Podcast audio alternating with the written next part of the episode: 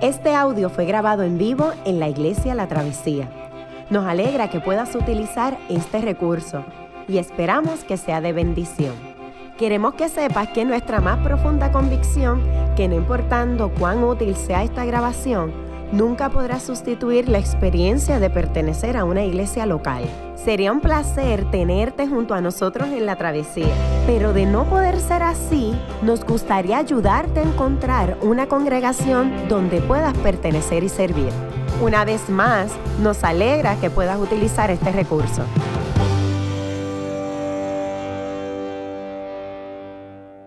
Buenas noches a todos, eh, bienvenidos a la, segunda eh, lección de la Escuela de Líderes. Um, la primera estuvo interesante, los que estuvieron allí saben de a qué me refiero. Um, permítanme orar para, para dar inicio a- en esta noche a la, a la segunda lección.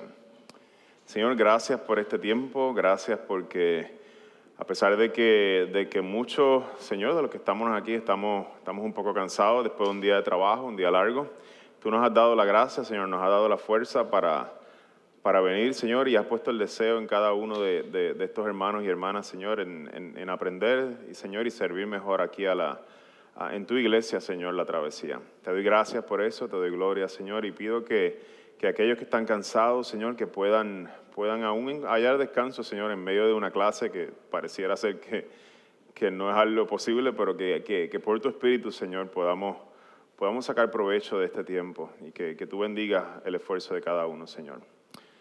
Ayúdanos en este proceso, pedimos tu dirección, Señor, en el nombre de Jesús. Amén y amén. Ah, quisiera comenzar eh, notificando, eh, haciendo mención de que hay varios micrófonos en, la, en, en en el grupo. Puse uno por ahí atrás, lo tiene Yamilet, ¿verdad? Está por allá Yamilet Vega y acá lo tiene Dilmari. Eh. Eh, vamos a estar grabándolo, así que eh, es importante que cuando hagamos un comentario, pues tratemos de hacerlo en el, el, el micrófono para que así la, la grabación pues salga, salga bien y no salga incompleta. Ea. Paso.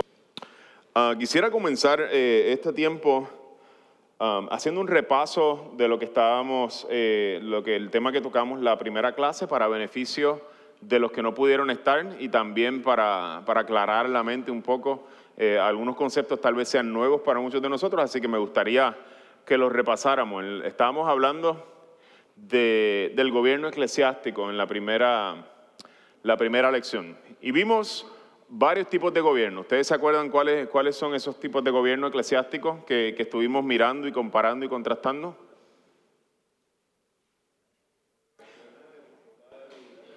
Ajá, y esos son tres, tres eh, clasificaciones bien clásicas, este, congregacional, episcopal y presbiteriano. ¿Cuál era el más antiguo? Más o menos si, si mirábamos episcopal, básicamente, era el más antiguo, eh, el congregacional y entonces está el, el presbiteriano. Entonces estuvimos ah, también, eh, vino la, la inquietud, eh, y, las- y las denominaciones en Puerto Rico, ¿qué, cómo, cómo podemos saber, este, cómo identificar eh, si son de una o de otra? Entonces, pues para, esa, para contestar esa pregunta, yo hice mi asignación y me puse a mirar eh, la, la Alianza Cristiana y Misionera y se me olvidó traer la, la pizarra, recorcholis. Am, miré la Alianza Cristiana y Misionera y también miré la Asamblea de Dios, que son básicamente una, una denominación gigante a, través de todo el mundo, una denominación pentecostal. Y, básicamente, para, al principio yo estaba un poco confundido y decía, wow, qué, qué difícil es, es- es- es como que clasificarlas dentro de uno de esos tres, porque realmente esas son tres clasificaciones que, que si miramos las denominaciones de hoy, a menos que sean bastante antiguas y tengan algún tipo de conexión con la reforma protestante directa, no vamos a ver esa- esas distinciones tan claras, porque van a tener elementos, ah, gracias Natalia, elementos de una eh, y de otra, van a tener ele- elementos de, de presbiteriano, van a tener elementos de episcopal y van a tener elementos también que se parecen más al gobierno congregacional. Y yo quisiera que estableciéramos del saque algo bien, bien básico. Congregacional, una iglesia congregacional no tiene que estar unida a un cuerpo más grande para, para tener su identidad. Por ejemplo, eh, voy, a, voy a hacer el ejemplo utilizando una iglesia presbiteriana. Si nosotros mañana dejamos de ser, nos desconectamos de la denominación presbiteriana y decimos, ahora vamos a hacer una iglesia presbiteriana independiente, eso sería un disparate. ¿Por qué? Porque ser presbiteriano es ser parte de un cuerpo mayor. Es, por definición, para que haya un gobierno presbiteriano tiene que haber sesión, tiene que haber presbiterio y tiene que haber asamblea general. Básicamente funcionan, esas son las cortes del gobierno presbiteriano. Una iglesia congregacional puede decir, eh, mañana nos vamos a desafiliar, por ejemplo, una iglesia de la, de la, Convención Bautista del Sur dice, mañana nos vamos a desafiliar, una iglesia de, de Acts 29, que Hechos 29, que es otra eh, eh, red de iglesias, se puede desafiliar y continúa como si nada, no cambia su identidad. En una iglesia episcopal, si se desafía, ni, siquiera puede, ni siquiera puede salirse porque, porque no tienen el poder en la congregación de hacerlo. Básicamente, eh, esas son la, lo, que podemos utilizar como, como clave para para saber si es una o de otra. Así que yo empecé a mirar la, CMA, que es la, la, sigla en inglés Christian Missionary Alliance, eh, Alianza Cristiana y Misionera en Puerto Rico, y descubrí que la Alianza Cristiana y Misionera, estaba preguntándole al pastor Leo, que estaba, que estaba aquí esta mañana, él estuvo con nosotros la, semana pasada, eh, a nivel de iglesia local, cuando pensamos en iglesia local, me decía, mira, está el pastor, y el pastor, aunque es parte de los ancianos, está un poco por encima, digamos, de los ancianos de la iglesia en ciertos privilegios que se le dan al tienen Y entonces, además de los ancianos, tienen la junta, junta de gobierno. Pero él me, decía, el pastor es un anciano con ciertas distinguido, con ciertas privilegio, pero sigue siendo un anciano. Eh, dentro de la junta, me decía él, hay cuatro ancianos de estos que están aquí. cuando yo le pregunté de qué manera se relaciona, este es el modelo de la iglesia local, tienes un pastor, ancianos y junta. Yo le pregunté, ¿qué hacen? ¿Qué hace el pastor y qué hacen los ancianos? Él me dijo, el pastor y los ancianos se dedican al cuidado pastoral de la iglesia. No trabajan asuntos administrativos, sino que solamente trabajan asuntos de índole pastoral, doctrina y disciplina. En ese sentido, y cuidado de las ovejas. La Junta, a pesar de que en la Junta hay cuatro ancianos, y es requerido que hayan cuatro ancianos de estos que están aquí, um, solamente trabaja asuntos administrativos. ¿Ok? Así que cuando más o menos estábamos empezando a, ver a qué sabor se parecía más, eh, ¿a cuál a ustedes se les parece más? Cuando miramos a nivel de iglesia local, vamos a ver ya mismo a nivel de cómo se relacionan con las demás iglesias. Ya empezando el saque, ¿cómo ustedes... Sí, los miembros de la iglesia, quienes eligen a estos que están aquí, la congregación. Congregación Sí, eligen a, sus a sus líderes, a sus representantes. ¿Ah? Si fuera hasta el momento, pudiéramos decir congregacional, ¿por qué? Ellos deciden quiénes están acá arriba. Y ahí hay algo de congregacional. Pero ¿qué distingue a una iglesia congregacional? También, además de eso. ¿Cómo es? Que básicamente una iglesia congregacional no pierde su identidad si se separa de un cuerpo. Dicen, no, nuestra afiliación a, tal cuerpo nunca nos dio identidad. Nosotros siempre hemos sido independientes y autónomos y autosostenibles. Y ese no sería, eh, eh, ese no sería el caso con la Alianza Cristiana y Misionera, porque ya de por sí ellos son una denominación y funcionan juntos tú no sigues siendo alianza cristiana y misionera si eres independiente. Así que en ese sentido, el congregacional, aunque hay algunos elementos en los modelos de iglesia más jóvenes, como la Alianza Cristiana y Misionera, que no tiene una raíz en la reforma protestante, vamos a ver elementos de los distintos tipos de gobierno. Aquí vemos un gobierno que tiene algo, un sabor congregacional por el, por el poder que tiene la congregación de elegir sus líderes, pero si miramos aquí, quienes gobiernan en la iglesia es un grupo de ancianos. El pastor es un anciano él me dijo, está por encima de los ancianos, pero realmente trabaja en conjunto. O sea, no, es una autor, no hay una distancia de autoridad bien marcada, sino que cuando hay que tomar una decisión y está, cerrada, el pastor es quien rompe, básicamente, quien, quien toma el, ah, ¿cómo se dice? El, tiene la voz cantante en ese momento cuando hay, que, cuando hay un desacuerdo, digamos.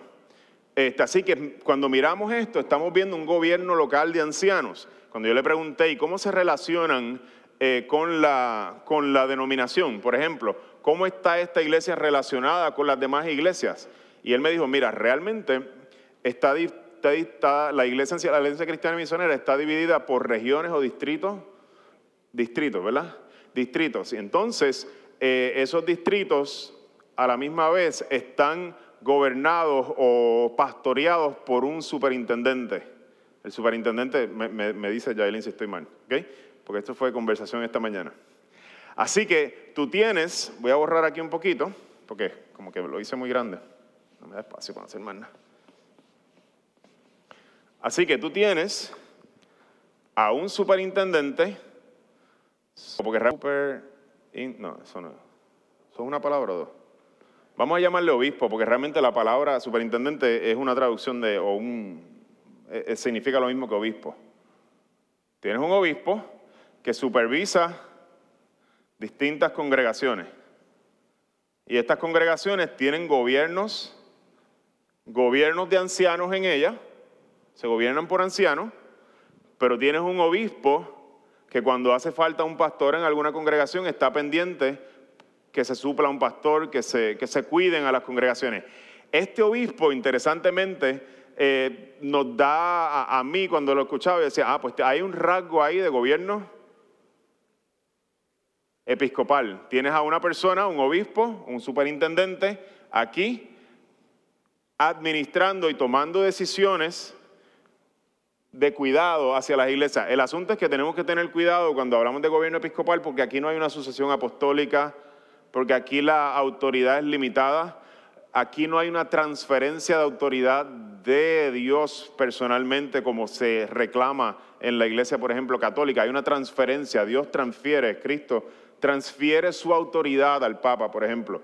El obispo no es un mini papa, no, no, no funciona de esa manera. Así que hay un rasgo del gobierno episcopal. Esto en una iglesia presbiteriana jamás lo vamos a ver. Una persona cuidando a distintas iglesias no, no existe en la iglesia presbiteriana y lo vamos a ver, lo vamos a ver este, en un momento. Aquí tenemos un gobierno de ancianos, una pluralidad de ancianos. ¿Ok? Tenemos pluralidad de ancianos en los gobiernos eclesiásticos locales, pero ya cuando nos movemos un poquito más al macro, vemos que hay un obispo que da cuidado a distintas congregaciones. Cuando nos movemos más, más grande todavía a nivel de Puerto Rico, vamos a ver que hay una asamblea general en donde representantes de todas estas congregaciones, delegados, van a ir a esa asamblea general a tomar decisiones para la denominación. ¿A qué se nos parece esa de momento?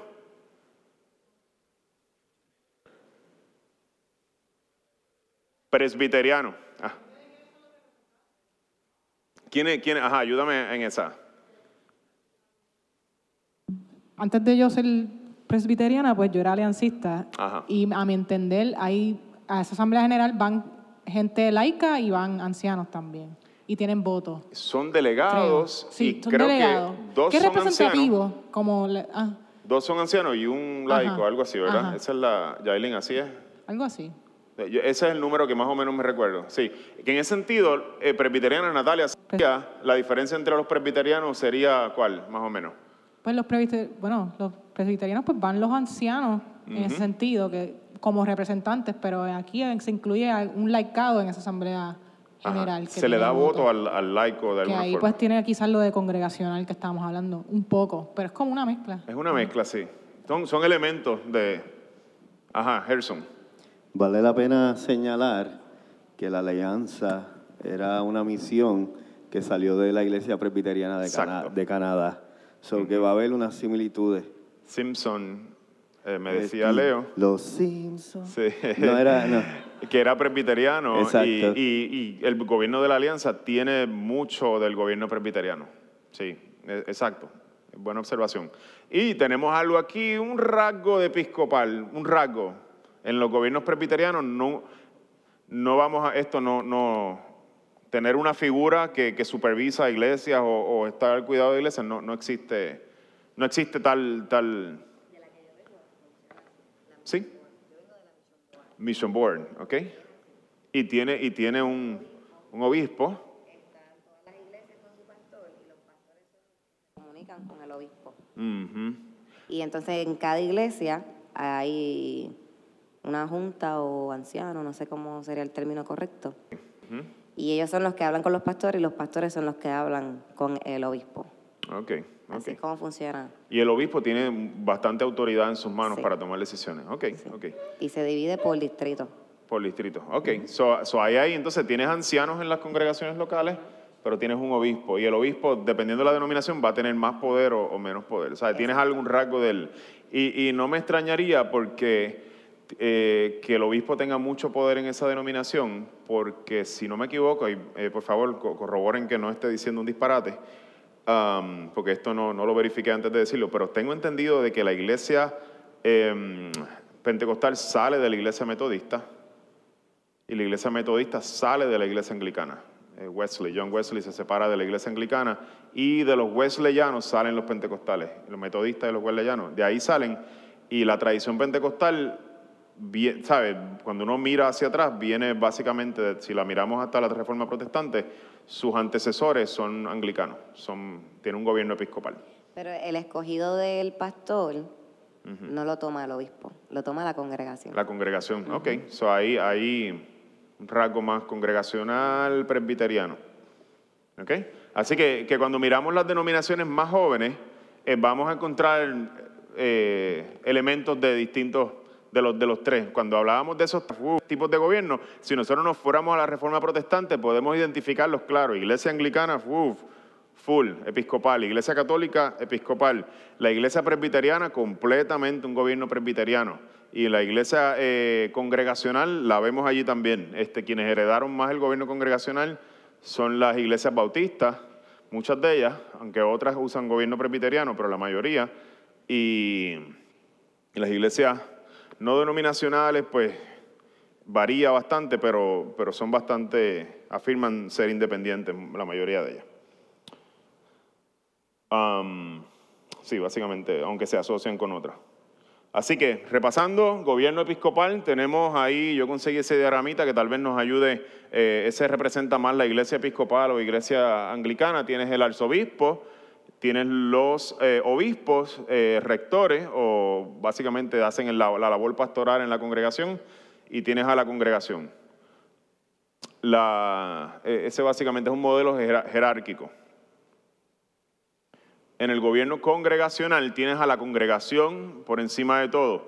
la congregación, por ejemplo, ellos utilizan textos como Jesús cuando dice, si tu hermano peca contra ti, entonces miramos el Mateo 18, miramos el, procedimiento. Él dice, eh, ya ve, habla con él, después trae un testigo y luego lleva a la asamblea, a la congregación. Ellos se basan en esto. Él dice, quienes ejercen disciplina, quienes les toca eh, tomar decisiones, es a la congregación, aún sobre la disciplina y aún sobre la doctrina. Ellos, ellos afirman esto y afirman la el sacerdocio universal de los creyentes es una doctrina bien fuerte para ellos y ellos entienden que es la congregación en última instancia quien decide lo que va a creer y lo que va, la, disciplina que va a ejercer. ¿okay? Así que la congregación está por encima del pastor, por encima de, digamos, una junta. Eh, Church Council pudiera ser un equivalente a la junta de nosotros. Oficiales tienden a ser diáconos y, ancianos. Así se, se refiere a, los, eh, a los diáconos y ancianos como oficiales. Entonces tenemos los comités y el, y el staff de la iglesia, los empleados. Ese es el, modelo. Son iglesias que afirman su autonomía dentro de su eh, congregación. El modelo presbiteriano y el dado por la palabra de Dios, era un chiste, pero Ustedes pensaron que el único avalado por la escritura, no, realmente nosotros estamos persuadidos de que se alinea bastante con las escrituras, pero no es el único que tiene un fundamento eh, en las escrituras, así que tenemos que tener cuidado de no, no tirar rayas que la escritura no tira. Así que en el gobierno presbiteriano lo interesante es que tienes la sesión. Eh, hablábamos de que nosotros tenemos aquí entre medio de nosotros, tenemos a, algunos candidatos que se están entrenando para ser parte de esta sesión. Aquí tienes ancianos gobernantes, eh, uno de nuestros candidatos es Nelson, otro McDaniel, y se nos está uniendo por ahí también Axel. Entonces, en esta sesión también tienes ancianos de enseñanza, sería Ronnie, Ronnie y yo. Parte, esa sería la sesión de la travesía. esta misma sesión eh, esta misma gente van al presbiterio. El presbiterio es un grupo de iglesia, un grupo de sesiones donde se toman ya decisiones a nivel un poco más macro, eh, a nivel regional, pero lo interesante es que esta misma gente está aquí. Lo único que unido a otras sesiones, a, a, a otros líderes eclesiásticos.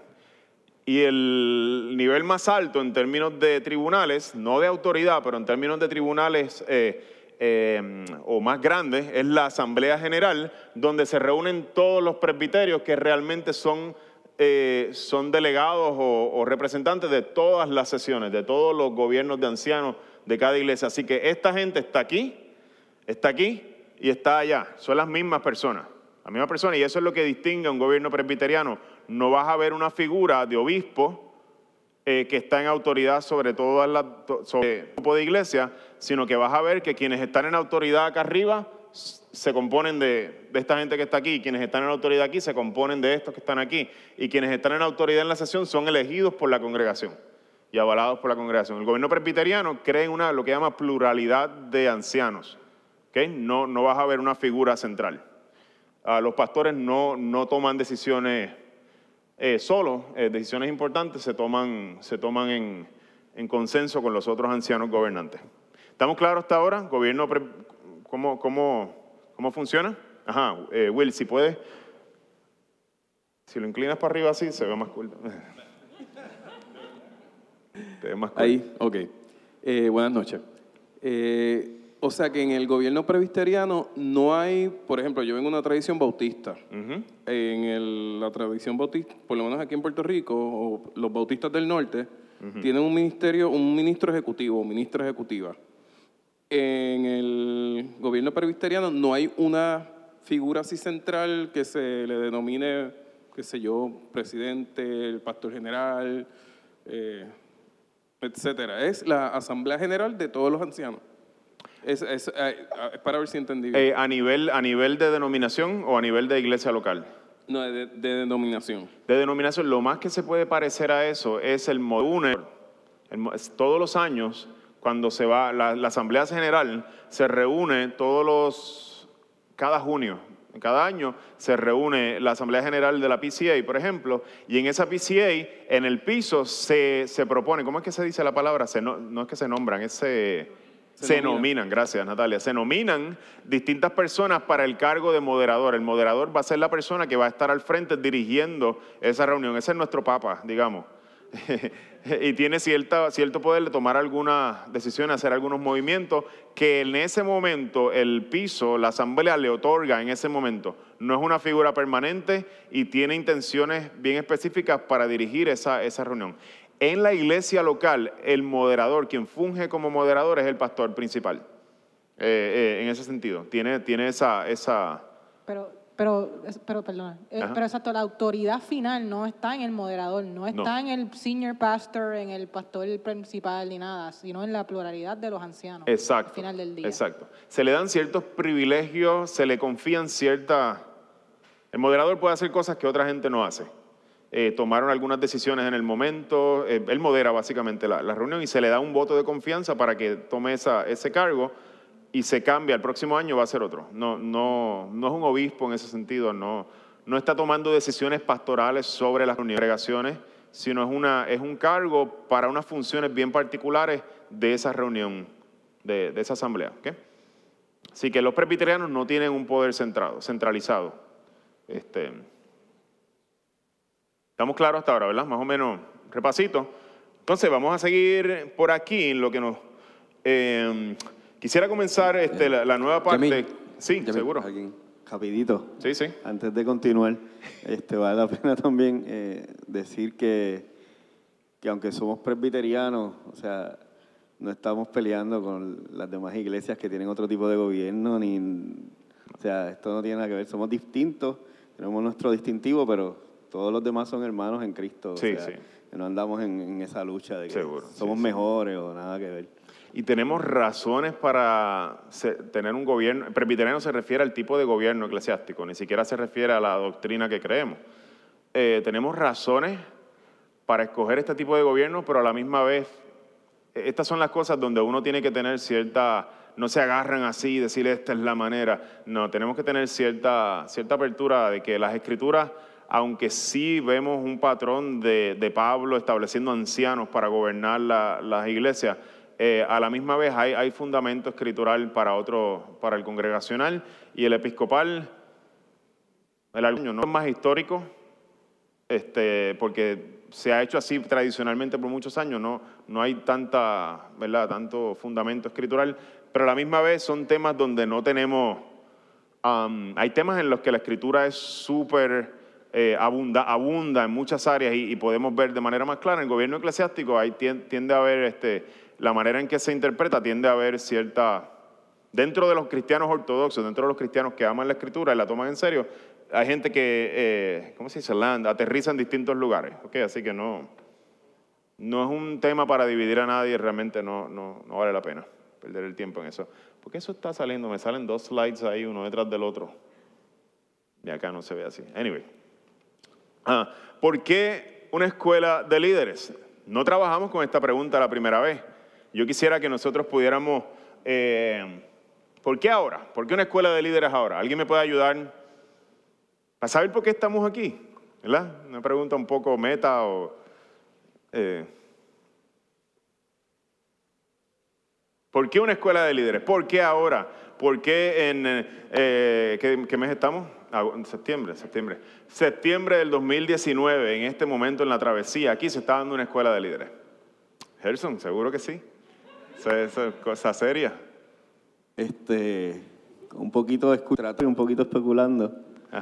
Este, estamos tratando de particularizarnos y vamos a seguir eh, abriendo, plantando iglesias con el fin de tener un presbiterio boricua. Exacto. Gerson, muchas gracias. La razón principal es que nosotros estamos en un proceso de particularización y algo bien característico de la travesía es que nosotros somos parte de una denominación con la cual casi no estamos en contacto por razones obvias, porque vivimos en una isla que geográficamente no tenemos casi acceso a, las reuniones de presbiterio, de asamblea general. Sí, Jan, gracias. Quizás lo vas a explicar ahora, pero ¿qué es eso de particularizarse o particularización? Gracias. Estamos hablando de idioma presbiteriano. La pregunta obligatoria, por favor. Estamos hablando idioma presbiteriano. En la oscuridad. Gracias, gracias. Me encanta. Eh, particularizarse, una palabra medio extraña. Eh, lo que significa es que una iglesia pasa de ser una misión. Una misión es una iglesia que está bajo el cuidado de otra iglesia en este, en este caso, nosotros estamos bajo el cuidado de la iglesia Briarwood Presbyterian Church en Alabama. Ellos fueron los que enviaron a Ronnie a Puerto Rico. Y nuestros ancianos, ahora mismo no tenemos ancianos gobernantes, eh, quienes están en, pastoreando de alguna forma desde lejos y supervisando nuestro trabajo aquí en Puerto Rico, son los ancianos de Briarwood. Así que nosotros todavía somos una misión, no somos una iglesia eh, particularizada. Para particularizarnos necesitamos ser autosostenible económicamente. sí lo somos. Ya, ya, ya llegamos ahí, estamos raspando ahí, pero estamos ahí, estamos ahí. Eh, eh, gracias a, Alex, Axel, perdóname, nos está, nos está ayudando con eso. y ese es uno de, de, los requisitos. y que haya ya un cuerpo de ancianos nombrado o en entrenamiento. Así que básicamente un requisito, una de las razones por las que estamos haciendo esto es para tener, hay, hay candidatos ancianos entre nosotros que se están entrenando igual que ustedes. Estamos aprovechando la guagua y llevando a todo el mundo a entrenarse porque si vamos a hacerlo para uno, pues lo tiramos a todo el mundo. ¿Se requiere un número en particular de ancianos para particularizarse? Creo, y, tengo que revisar la información, puedo, puedo contestarla mejor la próxima vez, creo que son al menos dos ancianos gobernantes. Ya Ronnie y yo estamos ordenados como ancianos de enseñanza, faltaría ordenar, nosotros ordenaríamos aquí a, los que pasen la, examinación y, sean avalados por la iglesia. nosotros los examinamos y la iglesia dice si los queremos o no los queremos, como ancianos, sí. Sí. Exacto. ¿Cuál es el contenido de nuestro curso? Si ustedes miran en la primera página, para que ustedes se den cuenta que el, contenido está dictado aquí en la parte de abajo. Todo un currículo de entrenamiento enfocado y diseñado para líderes, para capacitarse en gobierno eclesiástico, doctrina reformada y contenido bíblico. Podemos trabajar con eso la próxima, la próxima Eh, realmente eh, los ancianos son, son examinados en carácter, en madurez cristiana, en contenido bíblico, en doctrina reformada, en gobierno eclesiástico, y son personas que la congregación naturalmente ya está reconociendo su liderato. So, eh, quienes los invitan son los pastores y la congregación dice sí, no, sí, no. Va a haber un día donde la congregación dice me gusta o no, preferimos que consideres a esta otra persona. Pero es un asunto de, la congregación. No es como que, mira, yo quiero ser anciano, yo tengo, tengo este resumen. O sea, no, es, más casi que por invitación y por... Eh, sí, esta mañana me levanté con ganas de ser anciano. Sí. ¿Cómo es? No tiene que ser a, adulto, ¿no? No tiene que ser, a, perdóname, viejo, adulto sí tiene que ser. Eh, no tiene que ser un, no tiene que tener cana, aunque ya yo tengo dos o tres. Así que por eso, por eso es que estamos aquí. Nosotros la Iglesia de la Travesía estamos en un proceso de independizarnos o particularizarnos, porque nunca somos completamente independientes, eh, y, y de establecer nuestro propio gobierno de ancianos y nuestra, que nuestra iglesia ya sea reconocida, pase de ser una misión que bajo una iglesia madre y pase a ser una iglesia eh, eh, particularizada o una iglesia particular, lo que llaman. Es, el, es el, lenguaje que se utiliza en la iglesia presbiteriana. Así que por eso estamos aquí. Em, y nosotros vamos a estar trabajando en estos temas, eh, estos tres temas que acabamos de mencionar, vamos a estar trabajando en estos temas por los próximos, ya hoy es la segunda, así que nos quedarían 10 lecciones más.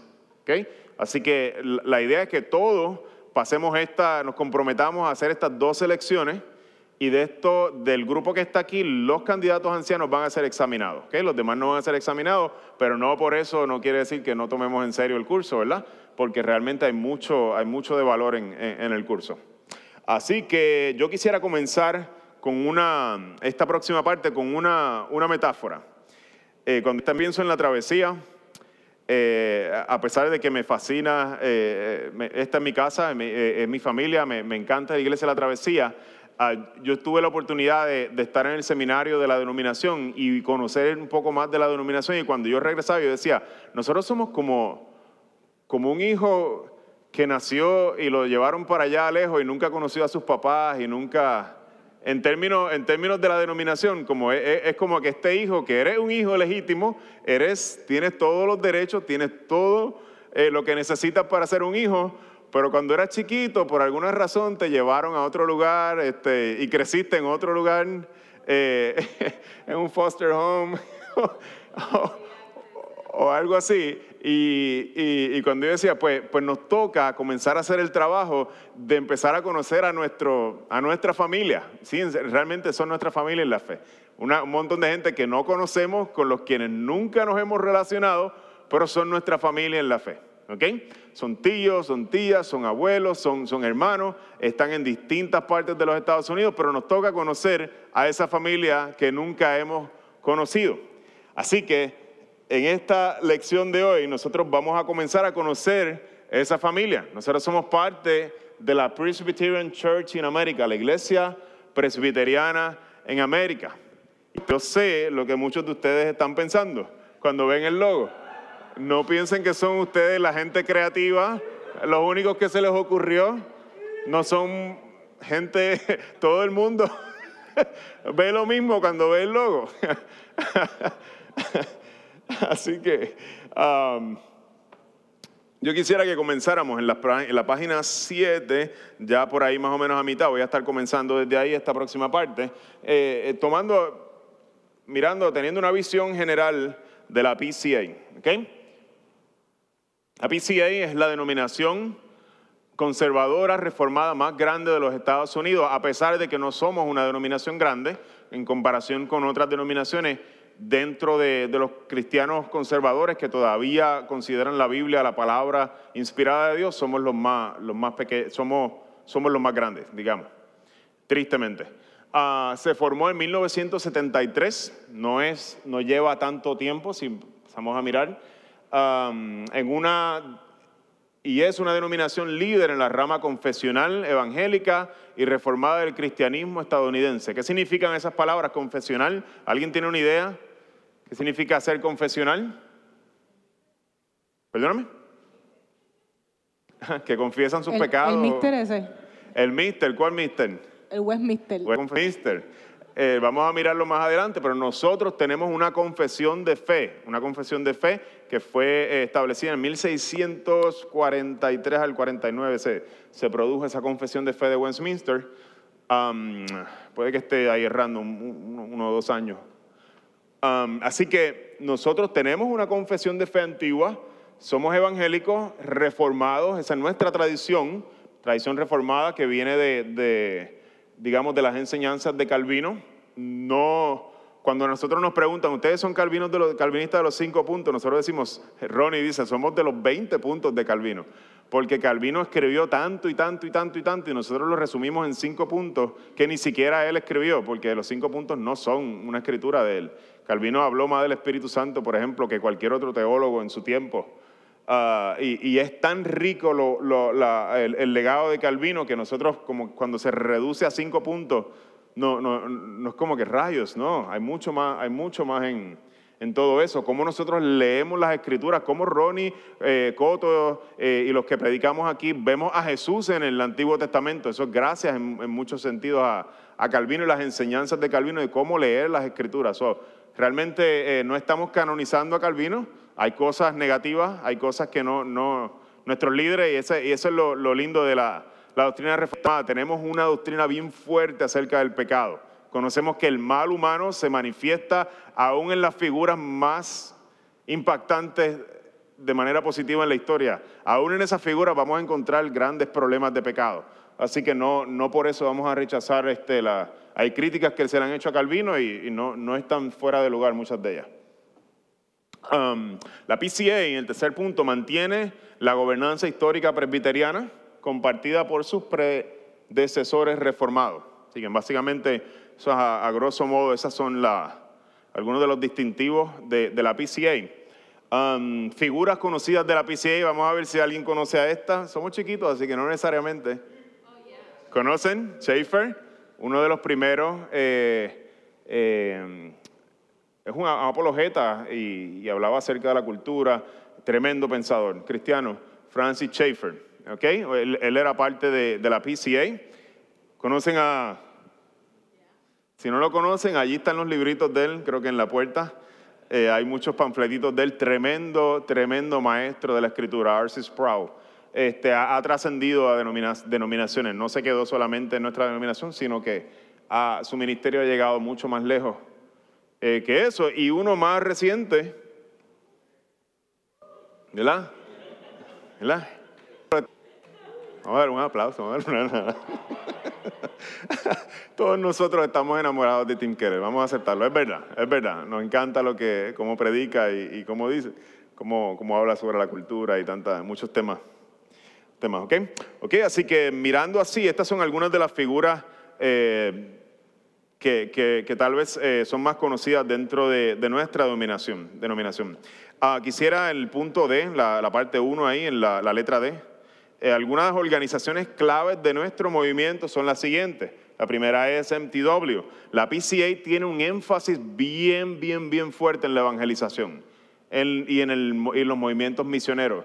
Y esta, eh, organización esta organización se llama Mission to the World. Envía misioneros a distintas partes del mundo. Es una, agencia misionera, los entrena y tiene cuidado pastoral de ellos, les da un cuidado pastoral. Es una organización de primera, muy, muy, muy lindo. Así que los presbiterianos de la PCA tienen, tienen un énfasis, un énfasis muy grande en las misiones. Mission to North America es otra agencia misionera, pero no para fuera de Estados Unidos, sino para dentro de Estados Unidos, para plantar iglesias y evangelizar dentro de Estados Unidos. ¿Okay? Básicamente tienen una misión similar, lo único que se diferencia eh, a nivel geográfico, hay una diferencia, una es para adentro y otra para afuera. Una agencia misionera también. Uh, déjenme, en Mission to North America, cuando nosotros tuvimos el, el huracán María y estábamos recibiendo fondos, ellos eh, tuvieron parte de, administrar, como nosotros estamos dentro de los Estados Unidos, eh, ellos, tomaron una parte en administrar y, recibir fondos para, nosotros, sirvieron como un recipiente de fondos para que nosotros pudiéramos pedir dinero a través de ellos. Este, así que ya, ya hemos tenido cierta relación con ellos en ese sentido. RUF es eh, Reform University Fellowship, es un ministerio de para universitarios, están distintas universidades en los Estados Unidos y también es parte de, la PCA en su intento también de, de, discipular y evangelizar en las universidades. Ministerio Universitario. Y mi bebé, Covenant Theological Seminary, eh, ahí es donde Ronnie le lava, nos lava la cabeza todo el cerebro, nos envía para allá allá fue Natalia, allá fui yo, allá fue, fueron distintas personas que, han estado aquí con nosotros. Allá está Rafi, allá está José Elías ahora mismo. Así que básicamente allá fue Ronnie, allá fue Jeff, que es pastor de Trinity. Eh, básicamente todos nosotros fuimos entrenados en, ese mismo, en ese mismo lugar y es el seminario de la denominación. Eh, por último, tenemos a Covenant College, tremenda universidad, bien, bien, bien buena. También pertenece a, la PCA. Así que más o menos estas son las organizaciones que, son parte de, la PCA. Creo que se me queda algo por ahí. Está la administrativo, algo así, un edificio que ellos, donde está la administración central, pero esa, bueno, no tenía foto, así que no la puse. Yo quisiera que ahora pasáramos a hablar un poquito de la historia de la PCA. Este, podemos pasar la página. Eh, voy a estar trabajando en, el punto número 2, en su, en su carpeta. La PCA tiene sus raíces en la PCUS, Presbyterian Church of the United States. La PCUS se funda luego de la, de la guerra civil en los Estados Unidos. Este, tenemos tenemos eh, los estados confederados del sur y tenemos los estados del norte. Eh, dividiéndose y también hubo una ruptura en la iglesia, en la iglesia presbiteriana de Estados Unidos. Y una se rompe esencialmente entre norte y sur en ese momento, 1861 al 65, que son los años donde ocurre la, la guerra civil en los Estados Unidos. Nosotros tenemos nuestras raíces, la PCA tiene sus raíces de la iglesia del sur, de la iglesia aunque ahora mismo está regada por todos los Estados Unidos, no es una iglesia sureña, eh, tiene sus raíces en la iglesia del sur. En diciembre de 1973, un grupo de 260 congregaciones, 41 mil miembros, se separa de la PCUS. La PCA toma comienzo en Briarwood Presbyterian Church en Birmingham, Alabama. ¿Les suena ese nombre? En la iglesia que nos, la iglesia que nos plantó a nosotros es la iglesia donde surge esa ruptura, donde se reúne por primera vez, eh, donde hay una asamblea por primera vez para tomar una decisión de abandonar la denominación principal sureña, que era la PCUS. ¿Okay?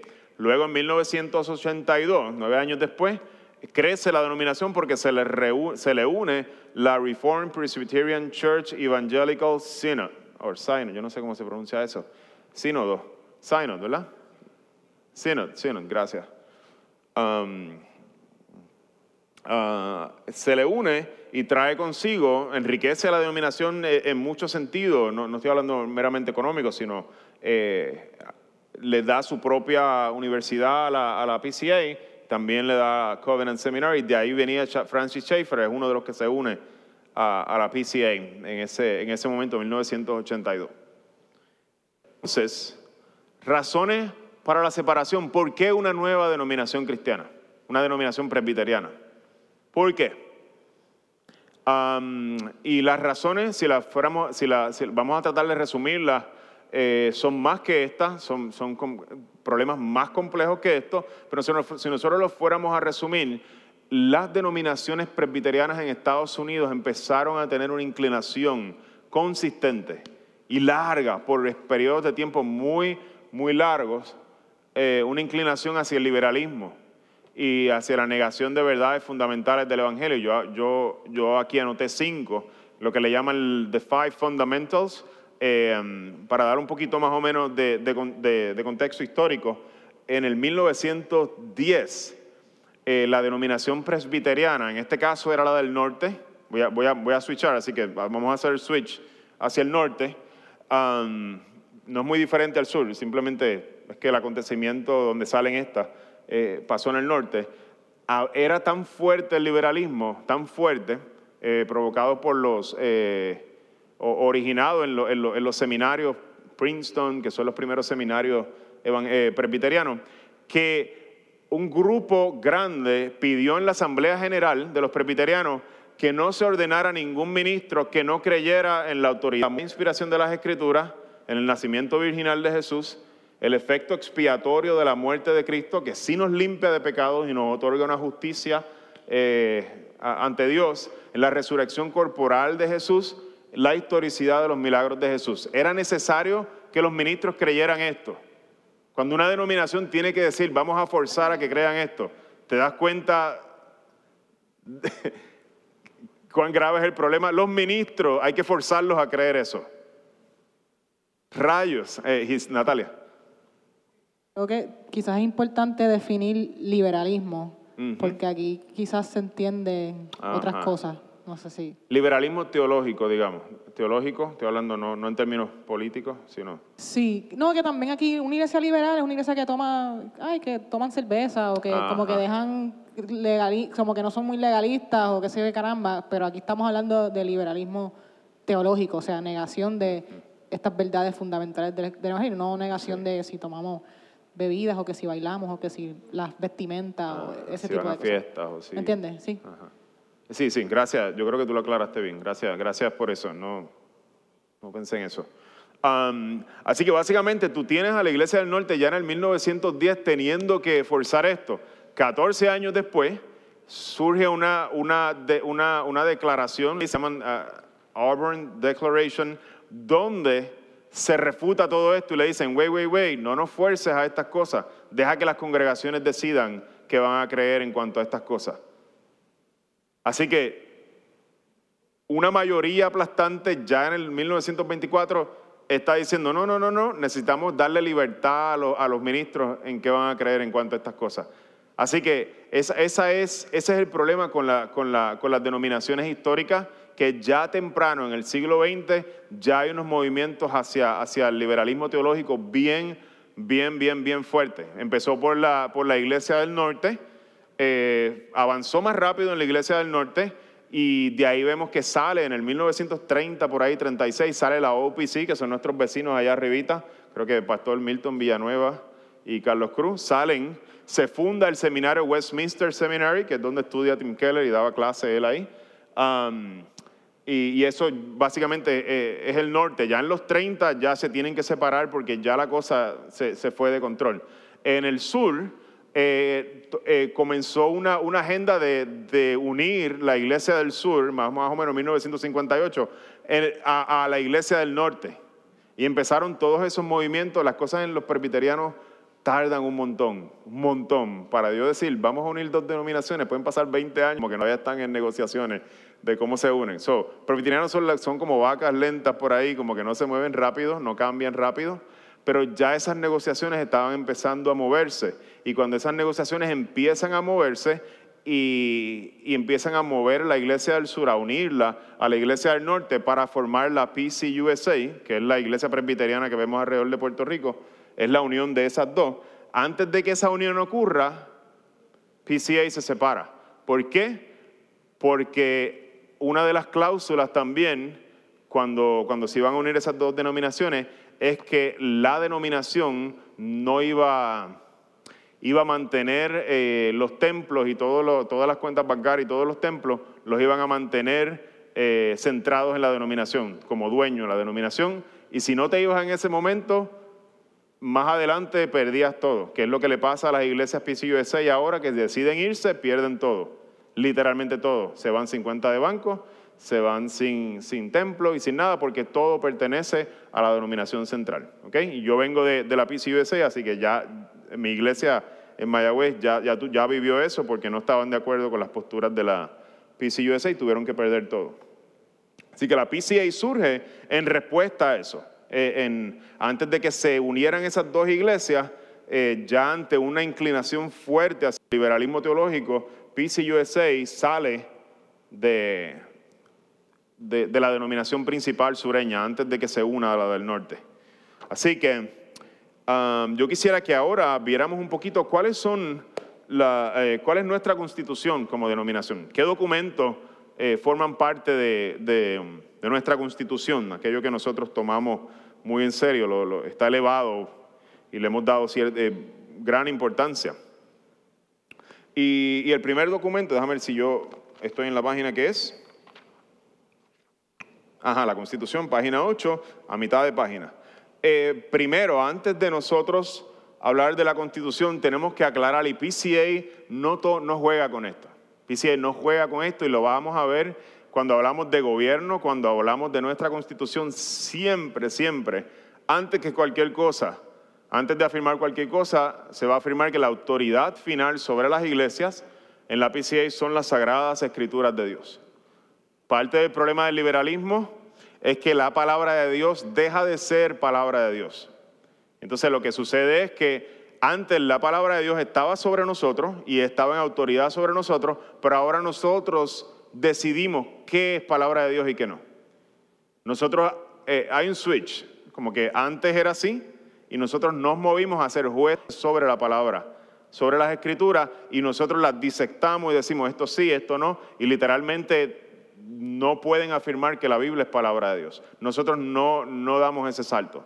Nosotros, aunque no nos gusten algunos pasajes, aunque no, encajen en nuestra cultura, nosotros no vamos a negociar eso. Entendemos que de negociar eso, de ahí salen todos los demás herejías, salen todos los problemas eh, de liberalismo y de, y, de, que la iglesia tome posturas que no, no van conforme a las escrituras, porque el juicio de nosotros lo consideramos más capaz y más importante que lo que las escrituras dicen. Cuando hacemos ese movimiento, se acabó, es cuestión de tiempo a, que nos vayamos por, el risco. Así que nosotros eh, y esto es algo que, nos va a pesar en algún momento, lo vamos a ver más adelante, nos va a pesar porque vamos a chocar con la cultura. No, no vamos a chocar, es, mi esperanza que no choquemos, es mi deseo que no choquemos porque somos una gente agriada que está dándole macetazos a todo el mundo, arrepiéntete. Eh, eh, si chocamos de esa manera, pues mira, bien, bien merecido tenemos que, que, que nos critiquen y que no, no ¿verdad? Que, que barran el piso con nosotros. Pero si chocamos porque queremos ser fieles a lo que la Escritura dice, entonces eh, vamos a padecer por, por, la causa de la justicia y no, no porque eh, somos unos gruñones. Sino porque queremos ser fiel y que la Escritura permanezca por encima de nosotros y no nosotros por encima de la Escritura. Así que ese, ese movimiento lo vamos a repetir una y otra vez y ustedes van a ver que por eso es que tomamos unas posturas en las que decimos, me gustaría tomar otra pero no puedo. No puedo porque cuando eh, examino la escritura no puedo llegar a otra conclusión.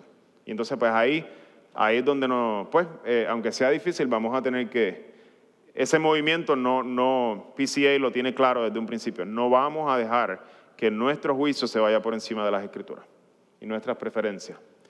La constitución gobernante de la PCA se compone de dos documentos, y yo los tengo por aquí. El primero son los estándares de Westminster, la confesión de fe de Westminster, aquí no, es así de larga, no es la confesión, la confesión es mucho más, es un cantito de esto nomás, como algo así.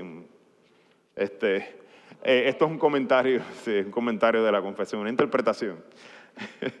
y contexto histórico y todo, todas esas cosas. Pero lo quise traer porque pues dice aquí de Westminster Confession of Faith. So, lo trae por eso porque no encontré más ninguno. Yo lo uso en, en PDF, eso está por todos lados regado, es gratis. Y aprovecho para quien se, ah, Humberto era quien nos iba a ayudar. Sí, si podemos hacer una lista de, de, correos electrónicos, si me ayudan con eso, para entonces mandar este, mandarle PDF Humberto, si me puedes ayudar con eso, eh, antes de irse, por favor, manténganos, si pueden ir pasando un documento, una formita ahora para que no tenga que ser todo el mundo al final. Eh, le podemos enviar todos estos documentos en PDF porque son, están disponibles. Y les enviamos los audios también de lo que se dijo, los mantenemos al tanto y les enviamos también el, PDF de este manual que, estamos utilizando. Todos los recursos que se van a utilizar para la clase. Así que nuestro primer documento es la confesión de fe de Westminster. Vamos a ver un poquito más a, eh, detalle ya mismo qué de qué se trata la confesión de fe. Y tenemos el segundo, el libro de orden de la iglesia. Básicamente esto eh, lo vamos a ver un poquito más a fondo ya mismito, a ver de qué se trata este libro de orden. Estas son las dos, las dos documentos constitucionales que nosotros tenemos en nuestra denominación. Somos confesionales porque adoptamos una confesión de fe eh, y afirmamos la teología que está expuesta en ella porque pensamos que es fiel a las escrituras.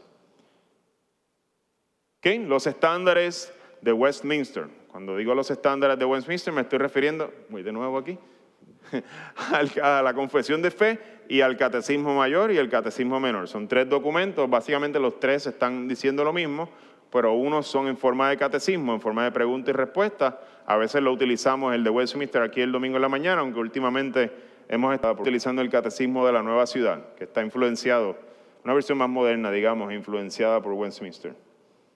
Ok, la historia de los estándares eh, de Westminster, la asamblea de los divinos, así se le llama a los divines, a todos los que se reunieron eh, a, crear este documento, esta confesión. La asamblea de los divinos de Westminster fue convocada por el Parlamento de Inglaterra y se reunieron de 1643 al 1649. Y el objetivo de que ellos tenían en esa reunión era fomentar un acuerdo entre las iglesias inglesas y escocesas sobre los principales puntos de doctrina y práctica de la iglesia y reformar la iglesia de Inglaterra. Hay mucho empacado ahí, déjenme ayudar a, dar un poco de contexto histórico. La iglesia de Inglaterra, cuando ustedes escuchan iglesia de Inglaterra, se está refiriendo, a la iglesia anglicana. Si no me equivoco, en el 1534, Henry VIII, por favor, corrobórenlo, no me tomen la palabra porque no tengo el número ahora mismo al frente, pero creo que es esa fecha. Henry VIII deseaba divorciarse y casarse de nuevo y el Papa no se lo permitió. Así que él, después de un proceso, eh, no sé cuánto, cuán largo fue, no lo tengo ahora mismo en la mente, pero él rompe con la Iglesia Católica, Inglaterra rompe con la Iglesia Católica, él se declara la cabeza de la Iglesia y forma la Iglesia de Inglaterra, que es la Iglesia anglicana. De ahí sale la Iglesia de Inglaterra. Aquí estamos hablando cerca de 100 años después, si ustedes miran el objetivo, eh, era, de hecho, ¿quiénes, llaman a, la Asamblea de, Divinos de Westminster? Es el Parlamento de Inglaterra, es un, ¿cómo explico el Parlamento? Es un, parte del gobierno de Inglaterra, exacto, cuerpo legislativo pues, está cerca de eso, básicamente. Eh, ellos convocan a esta asamblea de, teólogos, básicamente de distintas tradiciones, eso es bien importante, distintas tradiciones. Ahí vas a tener anglicanos, vas a tener presbiterianos, vas a tener congregacionalistas y hasta erastianos, que era otro, otro, otro tipo de gobierno. Ah, ahí abajo está, de hecho. Y, ellos se reúnen a redactar esta, esta confesión de fe para regular y, establecer cuáles son las prácticas que debe haber en la iglesia de Inglaterra y reformar aquellas prácticas que están mal que si miramos la iglesia de Inglaterra, empieza con un bochinche de, me quiero dejar de aquella y tener una esposa nueva. Así empieza la iglesia de Inglaterra. Miren, qué lindo, gloriosa la historia. Como que está eh, un bochinche eclesiástico gigante, monumental. Así que habían, de hecho, seguro, habían cosas que, que, reformar en esa, en esa iglesia. Así que estos teólogos se reúnen eh, durante estos años, del 43 al 49, a redactar una confesión de lo que la iglesia ha de creer. Y ahí se une también la iglesia escocesa.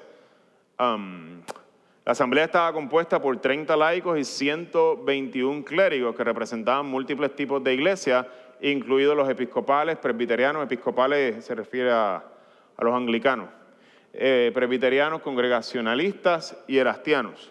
¿Alguien sabe la diferencia entre episcopales y anglicanos? La iglesia episcopal y la iglesia anglicana.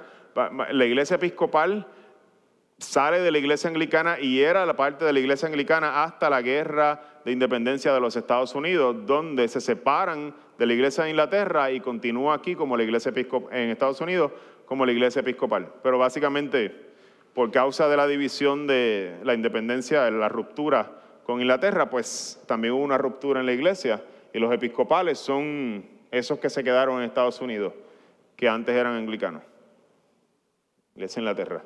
Uh, ya estamos acabando, mi gente. Libro de orden.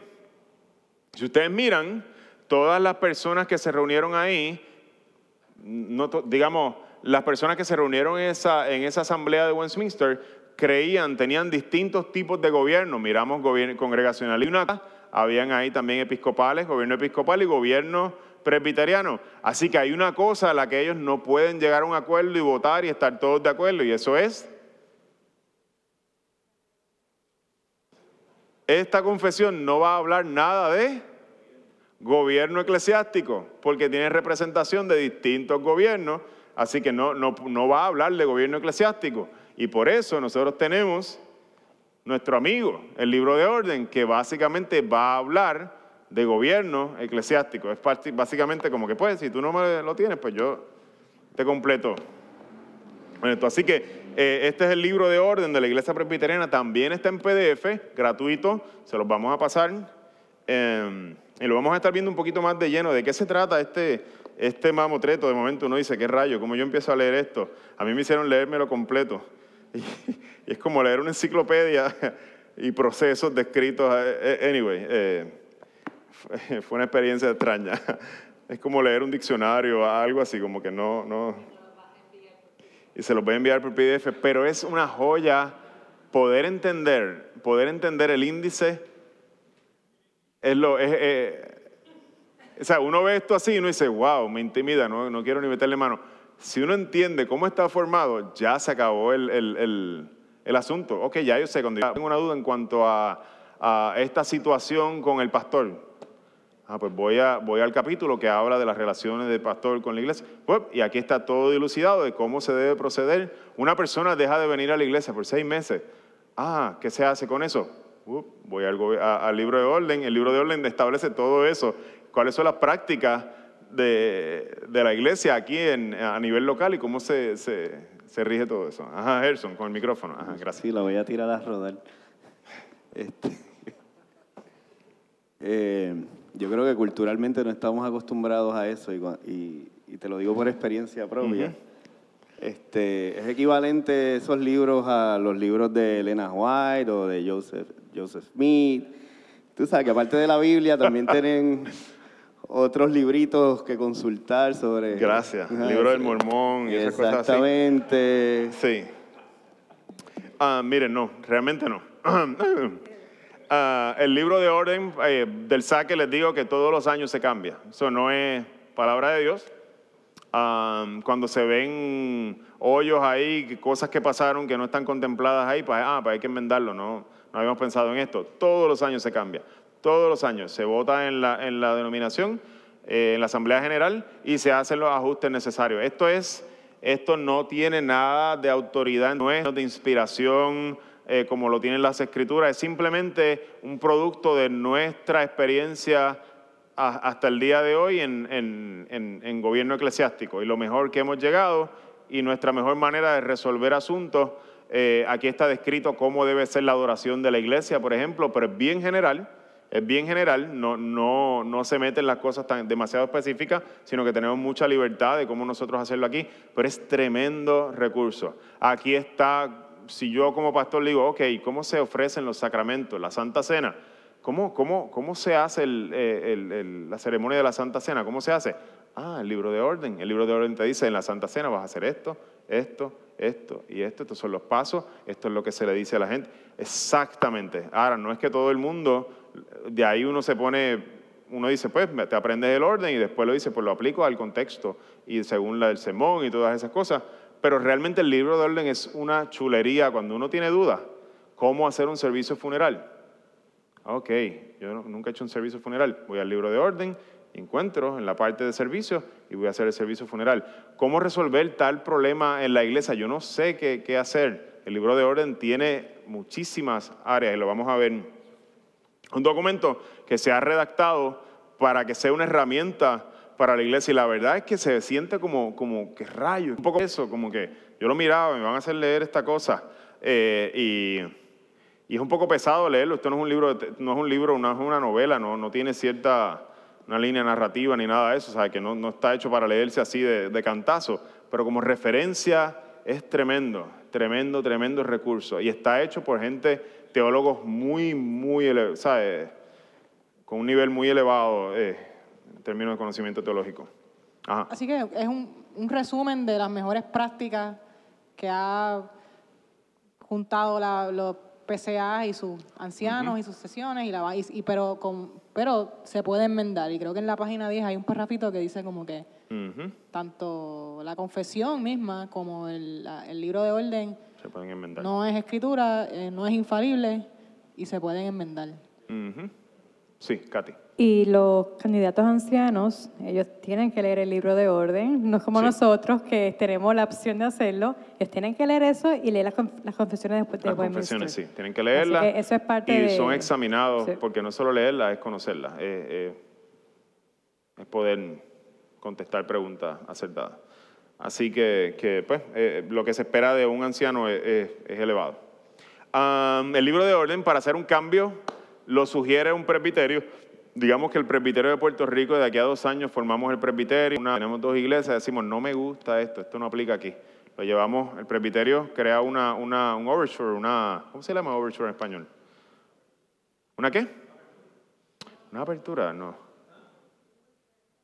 Propuesta en, en una asamblea. Una propuesta, ajá. Tiene una, una, una una moción. Una moción. exacto. Presenta una moción para enmendar el libro de orden y propone los cambios y en la asamblea se vota, mira, sí, ah, pues si hay una mayoría de 50% más uno, pues luego baja de, baja de nuevo a los presbiterios, los presbiterios tienen que votar, dos terceras partes de los presbiterios tienen que votar para aprobarla, esa es la cantidad que, que hay que tener en términos de votos para aprobarla, y luego sube de nuevo a la asamblea y tiene que ganar por mayoría eh, de nuevo, 50% más uno. ¿Ok? Así que todos los años se hacen cambios, pero los presbiterianos pues son bien cuidadosos con los cambios que hacen y quieren, quieren que, que el, poder no esté concentrado arriba nada más, sino que tiene que bajar y luego subir. Este, los presbiterianos son bien celosos con que el poder no esté centralizado. Um, pero nada, los cambios se logran y, cuando hay algo que hay que enmendar y realmente es evidente, pues se cambia, se cambia todos los años, como les dije anterior. Las confesiones de la confesión de Westminster no se cambia casi nunca. El último cambio que yo recuerdo fue en 1789, donde se, se quitó la, la, cláusula que decía que el Papa es el anticristo. Muchas, bien, muchas gracias. Ah, esa parte dijeron como que se fueron un poquito más allá y lo cambiaron, lo enmendaron. Así que, eh, so, um, ya eso se arregló hace tiempo. So, no, no ha habido mucho, realmente tal vez un cambio más de allá para acá, pero no, no está tan bien hecho. Es, la, es, la es la, el, el, documento confesional más sólido teológicamente que existe. No es el más lindo, hay otros más lindos, el catecismo de Heidelberg, y tiene el lenguaje más, más devocional, súper hermoso. Este no es el más lindo, pero es el, más, el que se considera más sólido teológicamente y en el que las iglesias reformadas se basan. Es el más acertado, digamos, teológicamente. sí que, ajá. Y, si puedo añadir que, hay que, que, recordemos que esto, el Westminster no es de la PCA, no vino, esto es del siglo XVII un, diversidad de gobiernos, de, de, iglesias, de teólogos que estaban allí, hicieron este documento. Así que cuando piensen en Westminster, no piensen, ah, eso lo hizo la PCA hace, o sea, hace 30 años. No, Digamos que, los reformados. Hay que recordar eso. Los reformados en general, eh, eh, es bien común que tenga Westminster, eh, o, digamos, como su, como su confesión de fe, Westminster, fuera de los presbiterianos, aún fuera de los presbiterianos. Ok, el libro de orden, y estamos acabando ya este, con esto, eh, tiene tres partes. La primera parte, los primeros tres capítulos, eh, perdóname, la primera división eh, es forma de gobierno. Ahí, cómo se dirige a la iglesia, doctrina, naturaleza y estructura de la iglesia visible. los oficiales, llamados, ¿quiénes son esos oficiales? Diáconos eh, eh, y ancianos, cómo es el llamado, cómo son las calificaciones que, deben, cómo, deben, cuáles son las calificaciones que deben cumplir, la selección, cómo se seleccionan. Si alguien quiere decir, ¿cómo se seleccionan los ancianos? Pues uno va al libro de orden y dice, mira, este es el proceso para seleccionar ancianos. De hecho, y nosotros en la, particularización de la travesía estamos de continuo mirando el libro de orden. Ah, ¿cómo se particulariza una iglesia? Y estamos buscando cómo se hace para hacer todo conforme por el libro, como dicen por ahí. Eh, las relaciones pastorales, ¿cómo, ¿cómo se relaciona un pastor con la iglesia? Es súper interesante. ¿Qué, qué, qué, qué, cómo, ¿Cómo funciona un pastor en la PCA? ¿Qué diferencia tiene con un anciano eh, gobernante? ¿Qué, cosas puede hacer un pastor o qué cosas no puede hacer un pastor? Súper interesante. Y la ordenación, cómo es un servicio de ordenación y te dice las partes que debe tener y todo eso. En verdad, es una, es, una, es una herramienta escrita de manera tan sencilla. Está en español también, una versión más viejita, pero casi todo lo fundamental está ahí. Digamos que los últimos cambios no están, pero no son realmente sustanciales los últimos cambios reglas de disciplina es la segunda parte. La primera parte es gobierno, la segunda disciplina. Cómo administrar disciplina en la iglesia, el propósito de la disciplina. Empieza a definir cuáles son los delitos dentro de la iglesia, qué, se considera un delito.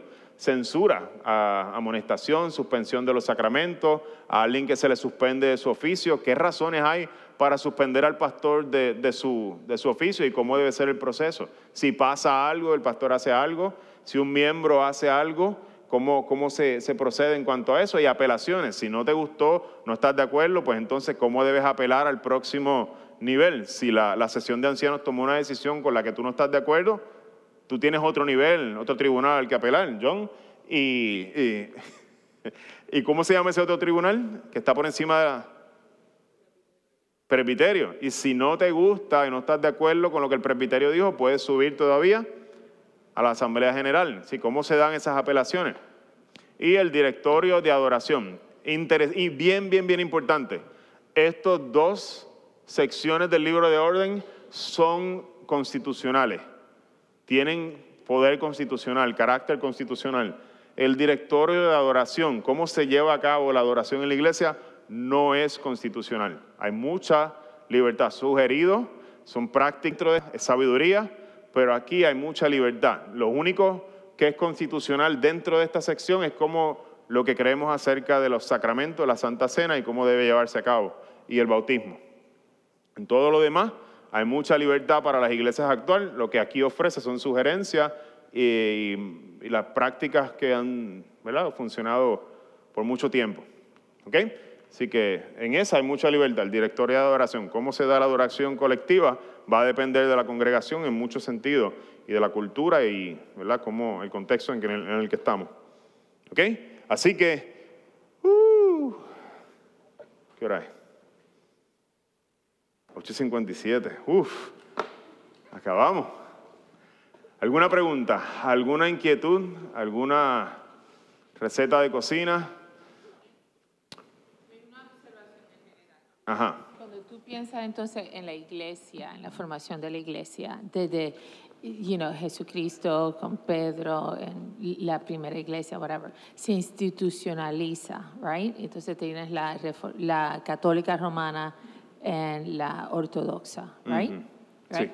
So, y con el transcurrir del tiempo, pues entonces las reformadas y bla, bla, bla, right? sí, sí, sí, bien en general. So, lo que yo, yo veo es que como que, wow, yo estoy en un experimento, porque tan, tan, de tan miles de años que estoy en una iglesia que tiene como que cinco añitos, right? La travesía tiene más o menos cinco años. Tiene como casi diez ya, ¿verdad? Ya diez, ok. Y, pero, pero PCA tiene muy poquitos años. You know, when you think de miles de años, you know, like esto es un, nuevo experimento. So yo me puedo imaginar estas otras instituciones más antiguas que, que aunque de la manera que se forma la reformada es porque se rompe de la, la primera, right?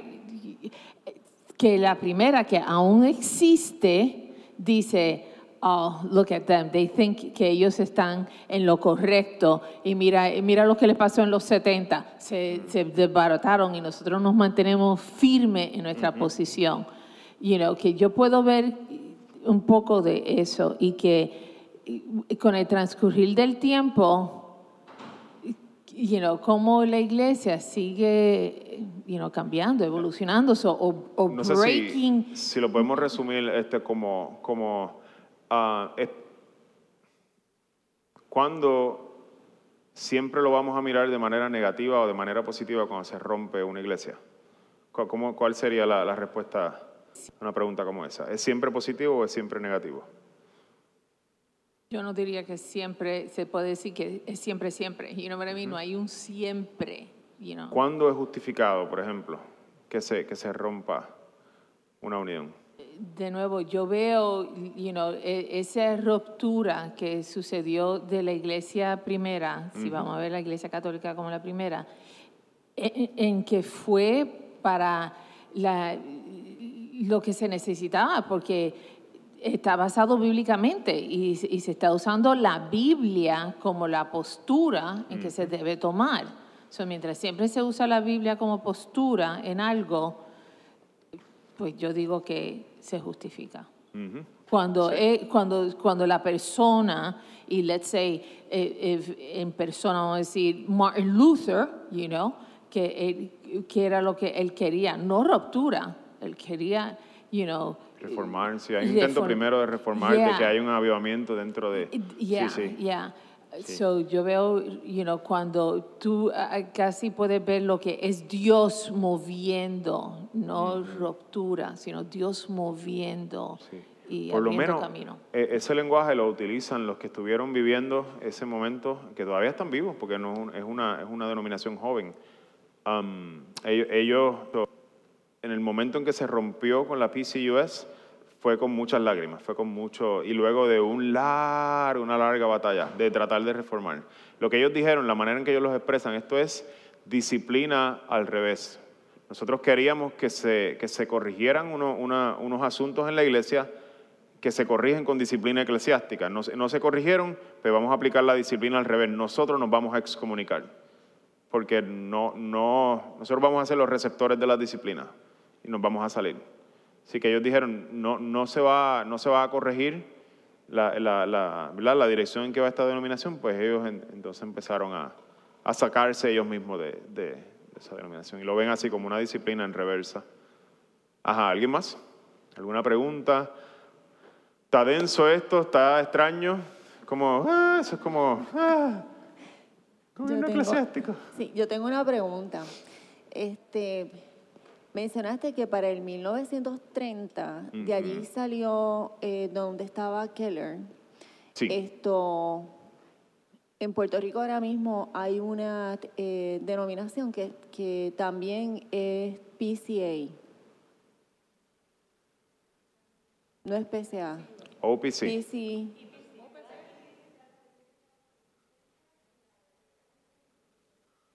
¿A qué Ok, pero entonces de esa, o sea, eh, me refiero a la que sale de donde estaba Keller, que ahorita lo traíste. Ah, sí, yo, yo mencioné a Keller. Keller era profesor en Westminster Seminary, seminario en Filadelfia.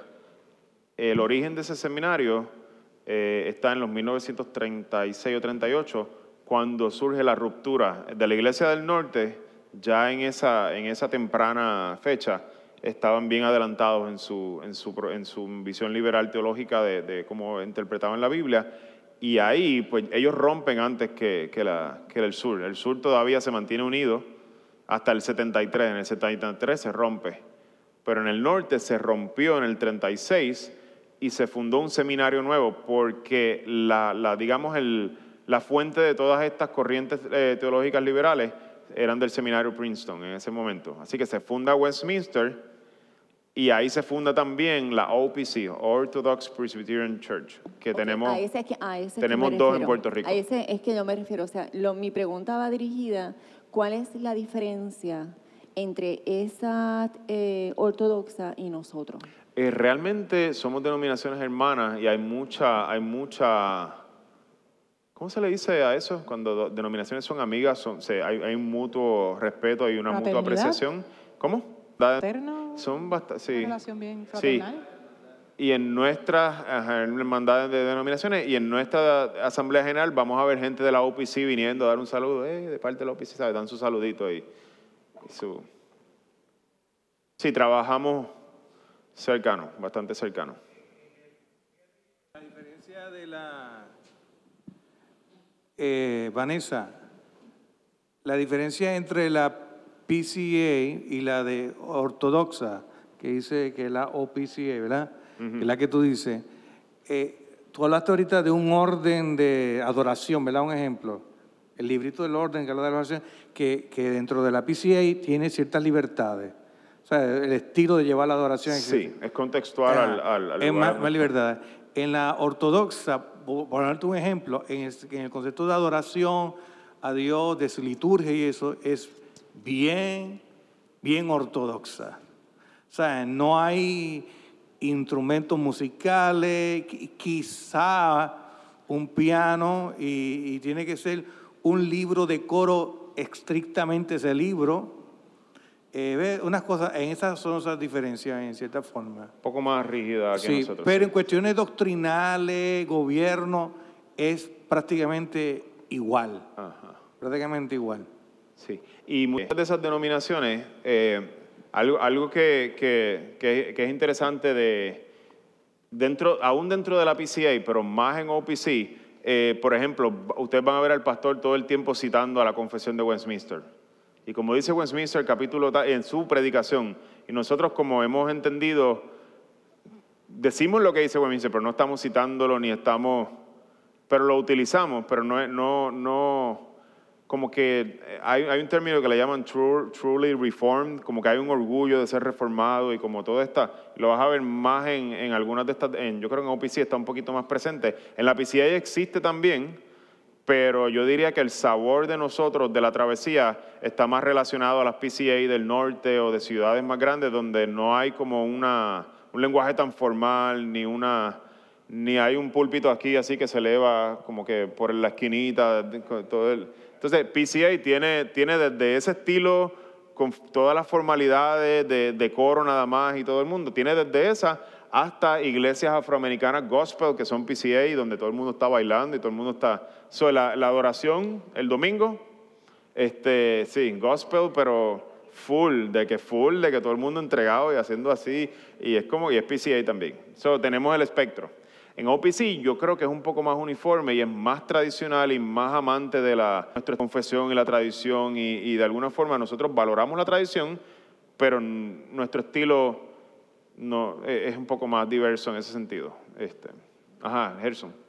Una pregunta, este, a nivel de liderato, nosotros por lo menos en la travesía tenemos sabor aquí de que hemos venido de distintos trasfondos desde pentecostal, presbiteriano, iglesia independiente, bautistas, discípulos, whatever, católicos, este, para ser líder, hasta dónde hay que estar 100% de acuerdo con lo que cree el, catecismo, eh, para ser pastor, o sea, cuánta libertad hay dentro de... Um, en la clase de miembros creo que, que abarcan, yo no tengo los detalles ahora mismo exactamente, pero yo como pastor, por ejemplo, yo tengo que estar convencido 120% del bautismo de niños, por ejemplo. Bautismo de niños, yo tengo que bautizar a mis niños y tengo que estar completamente convencido, igual los ancianos, e igual yo creo que los diáconos también. Tienen que estar fully, como que eh, las doctrinas de la fe reformada completamente. O sea, no, no, puedo tener, este, de hecho, a mí me examinan y me preguntan, ¿hay algo en lo que tú difieras de esta confesión? y yo tengo que decir si estoy en desacuerdo con algo y sustentarlo, sustentarlo. Y, ellos deciden, ok, eso, eh, sí, no, y pues eso puede crear, este, eh, yo tuve problemas con un poquito con eso, pero después hablamos más, un poquito, ¿verdad? No, no, lo voy a decir aquí en, la grabación.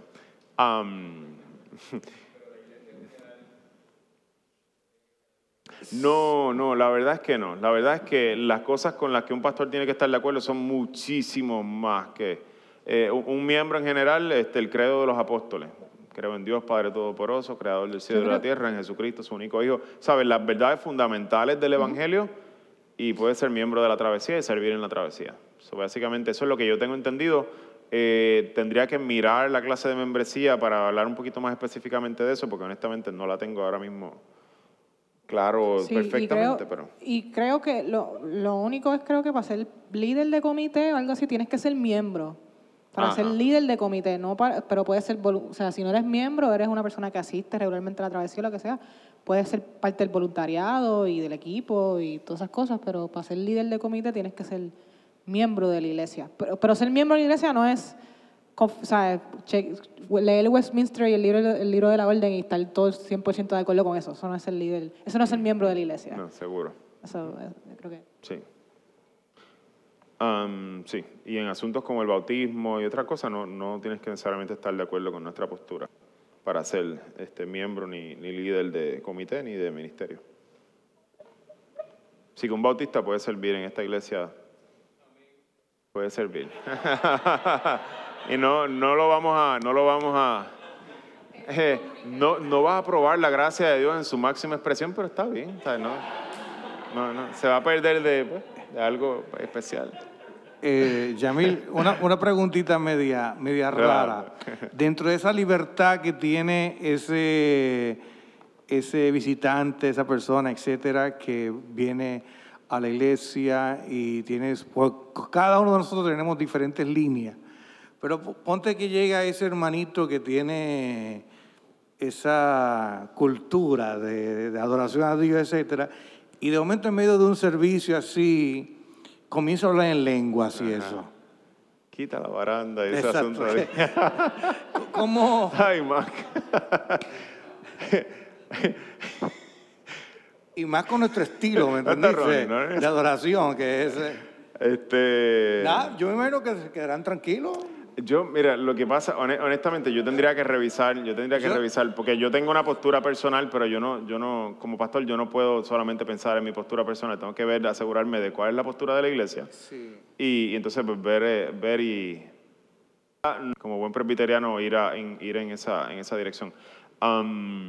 Nuestra, dentro de nuestra tradición eh, hay gente que son cesacionistas y hay gente que no son cesacionistas, no me acuerdo cuál es el otro término lo, que eso significa es que alguien, algunos piensan que los dones ya no, los dones, eh, los carismáticos más, este, ¿cómo digamos?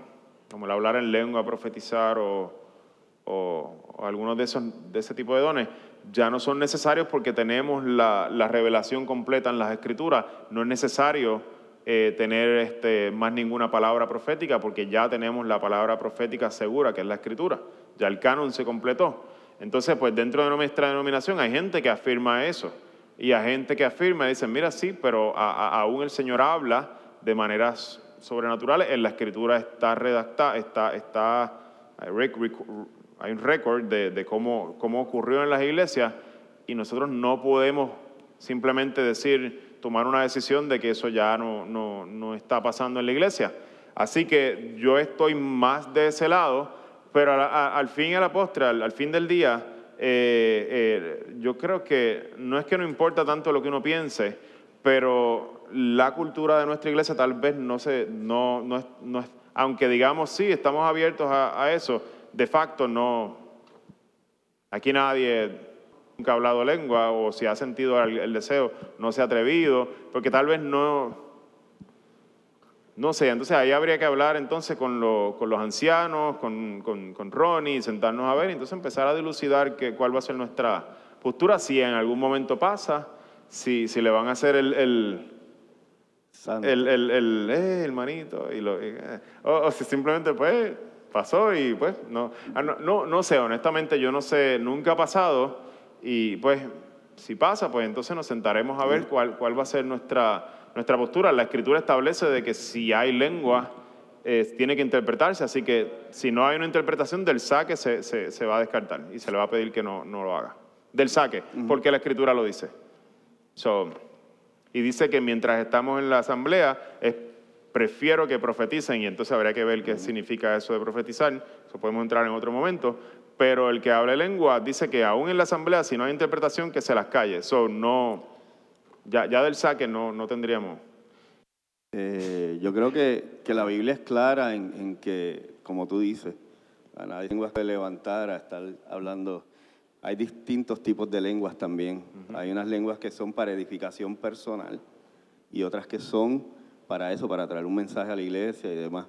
Pero eh, Pablo dice que, que no, si no vas a tener una interpretación, no vengas a la iglesia, porque van a pensar que somos locos, o sea, si no hay una palabra. Pero eh, de que se hable en lengua aquí, yo conozco. De que calladito en su esquinita, ¿Eh? para uno mismo. Para uno mismo. Para uno mismo, pues en su adoración, no, no necesariamente hay que levantarse y hablar en lengua a todo lo que da. tú puedes hablar en lengua para ti, calladito, suavecito, sin interrumpir, en esa forma de, de que sea edificación personal y no eh, este, el don de lenguas para que haya una interpretación y demás. yo creo que se pueden dar todas si, si van con el orden bíblico. Yo creo que Gerson dice que hay yo conozco gente, pero está hablando... Ahora te vamos a estar mirando cuando dirijas la oración, cuando salga un... cuando saque el micrófono. te vamos a tener velado. algo más, no quisiera tomarle tiempo a los que ya se tienen que ir, así que si, si podemos cerrar con oración, y entonces si hay alguna otra pregunta, nos podemos quedar aquí sentados o simplemente en el, en el compartir por grupo, pueden este, hacerlo. Señor, gracias por este tiempo, eh, gracias por, por, por, la iglesia, eh, por la iglesia de la travesía, Señor. Gracias por nuestro pastor Ronnie, por el deseo que, que tú pusiste en su corazón de venir acá, Señor, y, a representar a una denominación extraña para nosotros. Eh, nuestra familia, pero a la misma vez se siente tan lejano, se siente tan, tan raro, Señor, para, para, aún para mí que estuve un tiempo allá, Señor, se siente tan ajeno. Um, te pido que en este proceso en el que nosotros estamos, Señor, de, particularizar en la iglesia la travesía y, empezar a participar más activamente de la PCA, Señor, eh, que tú nos, des luz, Señor, nos des luz y nos guíes en un proceso que es nuevo, Señor, para todos nosotros. Es nuevo para todos, Señor no hemos caminado por aquí antes. Te pido que nos ayudes a glorificarte en medio de la ciudad de San Juan en Puerto Rico, Señor, la ciudad de Caguas también, donde estamos teniendo el deseo, Señor, y iniciativa de plantar otra iglesia. Te pido que nos ayudes, Señor, a hacer luz, eh, porque la luz del Evangelio está en esta comunidad, Señor, la luz de Cristo. Ayúdanos, Señor, te pedimos que nos guardes de regreso a nuestros hogares, Padre, en el nombre de Cristo Jesús. Amén y amén. Bueno pueden salir, ¿verdad? Los que tienen que salir ya. Qué bueno que pudiste escuchar esta grabación. ¿Qué tal si la compartes con otros? Recuerda que hay muchos más recursos en nuestra página latravesía.org, donde también puedes realizar un donativo. Dios te bendiga.